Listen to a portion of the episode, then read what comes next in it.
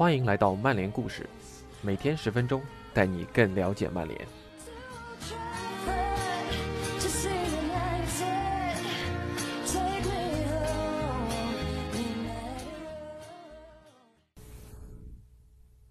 今天的故事是 The Athletic 上四大记者联合撰写的一篇文章，叫做《埃德伍德·沃德奇人》。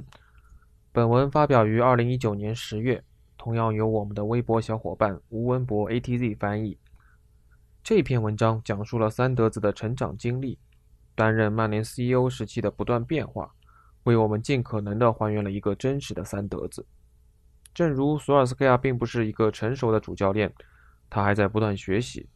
那三德子作为世界上可能是最大足球俱乐部的掌舵人，同样也是在边学边做。而现在，似乎他和索尔斯克亚的磨合越来越好，他也似乎开始慢慢摸到了足球世界的门道。下面是今天的故事：埃德伍德·沃德其人。曼联 CEO 埃德伍德·沃德在梅菲尔广场的曼联会议室里处理过海量的商业业务。室内有一块项目制的荣誉板，上面用金字详尽记载了曼联近年来赢得的所有奖杯。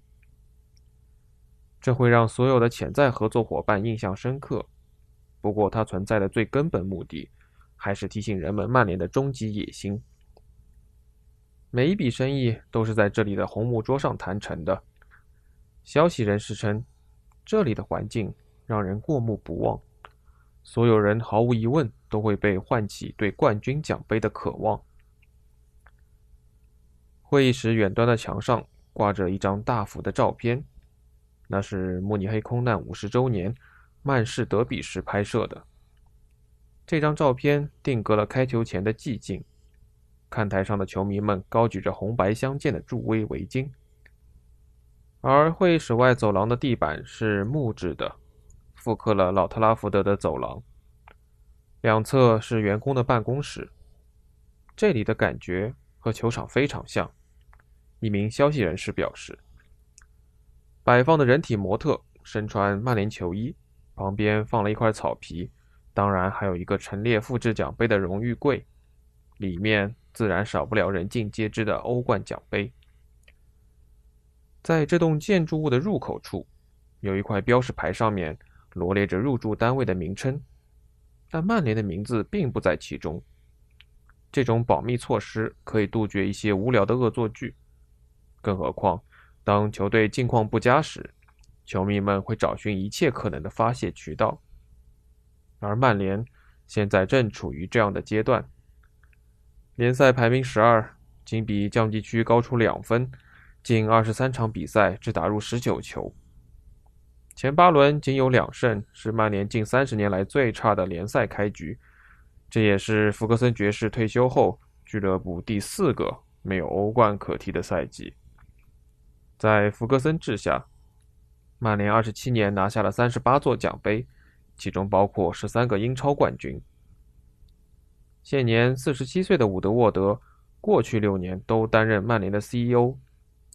球队零比零闷平阿尔克马尔的赛后。三德子在阿姆斯特丹国际机场被一群对其管理极为不满的曼联球迷围堵。据说，在这场口头争执中，三德子始终保持了冷静，但这足以说明球队场上表现引发的球迷狂热情绪已经弥漫开来。做客圣詹姆斯公园，曼联球迷本赛季首次高声齐唱反对格雷泽家族的歌曲。而身为2005年帮助他们杠杆收购曼联的执行人，三德子则成为了吸引球迷火力的避雷针。实际上，他还是监管俱乐部运营的那个人。而根据曼联最新公布的信息显示，俱乐部为此每年需向他支付400万英镑。索尔斯克亚是为比赛成绩负责的人，而身为执行副主席的三德子。则是要为俱乐部运营表现负责的人。曼联最近一次有实力争冠以来，他一直都身处曼联管理的一线。通过与那些一路走来与他共事至今的人交谈，我们更能理解如今曼联的处境，也能拼凑出一个完整的三德子。这个男人获赞聪慧过人且风度翩翩。然而，在他的监管下，曼联却一路走低。所以，三德子到底是怎么爬到今天的高位的呢？曼联曾被福格森统治近三十年，然而几乎一夜之间，三德子成为了曼联最有权势的人。从球员变成主帅，福格森为足球付出了自己的一生，而三德子的成长轨迹却截然不同。三德子出生于切尔姆斯福德。一九八三年起，他以奖学金优等生的身份就读于布伦特伍德中学。这是一所每年费用高达两万英镑、坐落在富人区的私立学校。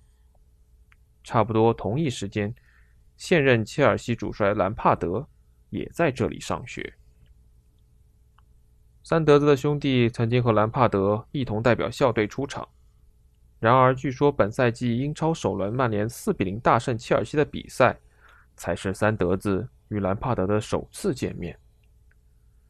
无意中听到两人交谈的人表示，三德子透露自己儿时是德比郡球迷，而兰帕德此前正是德比郡的主帅。还曾经有报道称，三德子一度是利物浦球迷，不过他本人否认了相关报道。其后，他自己表示，儿时是切尔姆斯福德城球迷，那是距离他出生地最近的球队。三德子的祖父曾是一名棉纺厂的工人，他的父亲最初在德比郡的贝尔珀生活，其后为了工作，全家搬到了福特。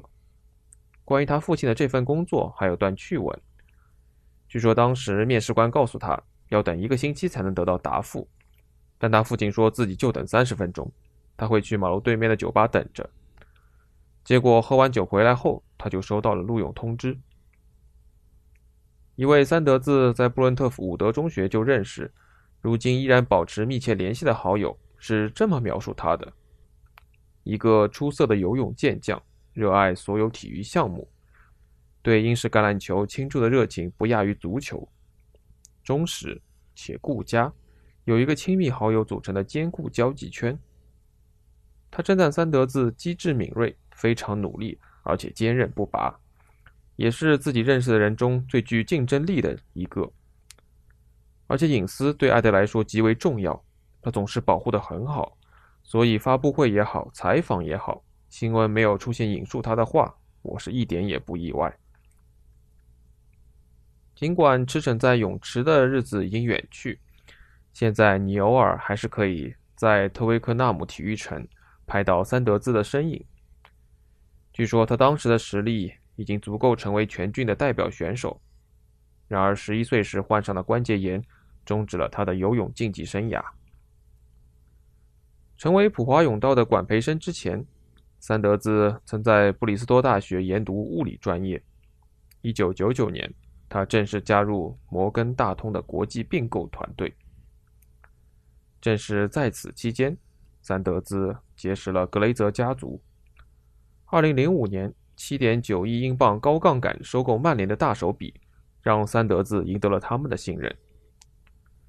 熟悉这笔收购的消息人士表示，有几家银行因为高风险拒绝了格雷泽家族最初的方案，最终摩根大通和三德子接受了他们的方案，并成功执行。无数曼联球迷对此表示抗议。时任曼联 CEO 的大卫·吉尔也在2004年曾说：“债务就是通往毁灭之路。”其后，他亲自推翻了这一说法。一名消息人士称，伍德沃德当时只是摩根大通的中层，并非高管。不过，这反倒帮了他，他可以更方便地与格雷泽这样的客户保持日常联系。在34岁这一年，三德子被任命为。马尔科姆·格雷泽的首席幕僚。2007年，三德子接过了曼联的商业运营，俱乐部收入从2005年的4870万英镑一路涨至2012年的1.176亿英镑。然而，关于曼联的财务繁荣也争议不断。有人指出，事实上，曼联的商业在收购案之前已经有爆发迹象。曼城 CEO 索里亚诺在自己的书中提到。曼联九五至九六赛季的收入为六千两百万欧元，到零二至零三赛季涨为二点五一亿欧元。同样的时间节点，巴萨的收入分别是五千八百万欧元和一点二三亿欧元。因此，曼联商业的爆发早已势不可挡。自十四年前加入曼联以来，三德子没接受过几次采访。不过，每隔三个月，他必须接受一群曼联观察员的拷问。他们。是曼联的主要股东。除了俱乐部例行的官宣解雇、签约或者签署赞助合同，股东会议几乎就成了三德子见报的唯一来源。去年，他曾安抚一位对球队竞技表现感到担忧的投资人，表示不必担心，因为竞技层面的表现并不会对俱乐部的商业运作产生实际性的影响。没有后续的提问，之后也不会有。话题很快转移到了曼联在 Facebook 上有多少粉丝。然而，如此简单且直白的回答，自然给了批评家们一个大好的机会。去年九月，曼联开季三场比赛输掉两场，愤怒的曼联球迷租用飞机，在特夫莫尔球场上空挂起了三德子“失败专家”的横幅。然而，他身边的人透露，他的终极目标仍是让曼联再次成为英超冠军。上个月，曼联宣布俱乐部收入达到了创纪录的六点二七亿英镑，又是爆表的商业表现。曼联的赞助商列表上有超过七十个公司。来自日本的面条赞助商已经成为球迷们调侃三德子的固定梗。大家也都已经熟悉了他那套不可说的说辞。他坚称这不是自己的管理范畴。事实正相反，自2013年成为 CEO 后。他一直专注于足球业务。在三德子执掌大权之初，与他有过接触的人，都对他的坚定有着极为深刻的印象，尤其是对鲁尼的处理。切尔西和穆里尼奥的求购非常坚决，而当鲁尼被拍到在科巴姆的球场打高尔夫，那里距离切尔西的训练基地仅仅十英里，他的离队似乎已成定局。所有人都以为鲁尼会去切尔西。一位熟知此次谈判的消息人士说：“鲁尼与弗格森的关系无比紧张，即便昔日埃弗顿的恩师莫耶斯接手，切尔西的邀约还是极具诱惑的。切尔西提交过两次报价，第二次的金额为两千五百万镑。鲁尼和他的经纪人保罗一起会见了三德子，并要求离队，但三德子明确回复。”鲁尼哪儿也不会去，在他看来，俱乐部正值福格森退休之际，同一个夏天就把单赛季进球二十加的队内二十七岁球星出售给直接竞争对手，这是俱乐部无法容忍的示弱行为。这就是三德子在慎重评估风险后做出的第一个立场强硬的重大决定，也是其敢为其他银行家所不敢为的延续。三德子曾这样说起。鲁尼和他的经纪人保罗，我不想成为他们的朋友。我们相信维恩对足球足够深爱，他不会使性子的，会踏上球场并全力以赴。不出所料，鲁尼选择了留队，并且待了四个赛季，打破了博比查尔顿爵士的俱乐部队史进球纪录。不过，也有一个诡异的故事。一定程度上驳斥了三德子只想和球员们保持纯粹职业关系的说法。二零一六年足总杯半决赛，范加尔的球队击败埃弗顿后，正在迪拜度假的三德子给鲁尼发了条信息：“嗨，瓦子，我很欣赏你这场比赛的表现。”这场比赛，鲁尼改踢中场表现出色，不过平心而论，他对于三德子的示好并不感冒。其他人的说法则是另一番光景。有一名合约到期、自由离队的球员，仅仅收到了三德子一封相当敷衍的邮件，看不出任何感情。有些情况下，三德子传递的信息会有更好的效果。一名与曼联有绯闻的球员遭受重伤后，收到了三德子的信息，祝他早日康复。这一举动自然受到欢迎。在这个主题之下。一些经纪人就十分怀疑三德子所谓设立足球总监的诚意，因为他似乎非常享受转会事务的乐趣，不愿意真正从中抽身。一位广受好评的经纪人表示：“说到懂球、懂球员、谈成转会，那不是他的领域。我个人认为，这事关权力和声望。举个例子，三德子或者曼联的首席谈判代表贾奇，他们如果跟雪佛兰谈成合作，没有多少人会真正在意。但如果他们谈成了一名巨星加盟，赞扬声就来了。这就是他们追求的。”他们犯过很多错，但依然大权在握。当2015年施温塞格成为曼联球员，球迷为大小 S 赞叹时，三德子无疑迎来了属于自己的高光时刻。回望2013年9月，你基本听不到三德子关于费莱尼压哨加盟曼联的消息。曼联最终支付的金额比费莱尼的解约金还要高400万镑。消息源称。莫耶斯认为埃弗顿会同意更低的报价。三德子更愿意提起的是之后东窗三千七百一十万镑签下马塔的交易。他大肆炫耀自己当时在柴郡的农舍里往火堆扔了几根木头以示庆祝。然而，两个转会窗里完成这么两笔签约，其实并不值得称赞。莫耶斯也早就表达了自己的担忧：蒂亚戈、法布雷加斯、克罗斯。埃雷拉和贝尔等人的名字围着卡林顿转来转去，就是谁都没签下来。莫耶斯也搞不懂三德子到底是怎么谈的。我真的不明白这个人到底是个天才还是个小丑。引援列表上的球员最终一个也没来，莫耶斯连开玩笑的心情也没有了。没有了福格森神奇的炼金术，曼联的引援体系暴露出致命缺陷。球探推荐了马竞的萨乌尔，当时八百万镑就可以签下，却因为转会金额的分歧没有谈拢。而莫耶斯则拒绝了蒂亚戈，因为他本人对蒂亚戈并不熟悉。为避免重蹈覆辙，三德子采取了乱枪打鸟的新策略。确立主要目标之前，曼联会在需要补强的各个位置选定多个人选。在经纪人圈，三德子的比喻已经家喻户晓。一名消息人士解释称：“三德子以高尔夫为例，说自己会在发球台开出三到四颗球，有一到两颗会落在球道上，而其中一颗最终会攻上果岭。